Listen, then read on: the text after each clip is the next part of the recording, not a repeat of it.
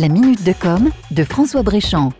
Ne nous voilons pas la face, nous accusons un réel retard avec l'Hexagone en matière de développement de l'économie digitale. Et plusieurs facteurs sont responsables de ce retard. Le principal facteur, c'est l'étroitesse de notre marché. Car développer une activité commerciale dans le digital demande à ce qu'il y ait un volume de clientèle suffisant pour que cela puisse être rentable. Dans le cas de l'ouverture d'un commerce physique, il suffit de trouver un bon emplacement pour être là où est le trafic de clientèle. Sur Internet, pour se créer du trafic, il faut partir de zéro. Autre frein au développement de l'activité économique digitale, la disparité géographique et l'engorgement de nos routes, qui rendent les livraisons à domicile beaucoup plus difficiles et coûteuses que dans les grandes agglomérations hexagonales comme Paris, Lyon, Bordeaux ou Marseille. Et puis, il y a aussi les infrastructures numériques qui ont pris du retard. Le déploiement de la 4G est toujours en cours dans nos départements, alors que l'Europe se prépare déjà à la 5G. Le déploiement de la fibre prend aussi beaucoup de temps, au point où la majorité des zones d'activité économique ne sont pas encore connectées.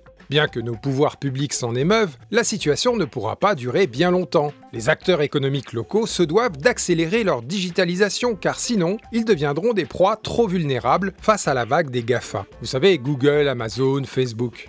D'autant que la transition digitale est compliquée dans beaucoup de cas. Il faut souvent créer de nouvelles organisations de travail et se donner le temps de tester, analyser et revoir sa copie. Je vous propose d'aborder un bon exemple dans la location automobile sur les Antilles dans la prochaine Minute de Com.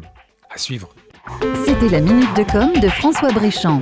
Retrouvez la minute de com de François Brichand en podcast sur martinique.lapremière.fr.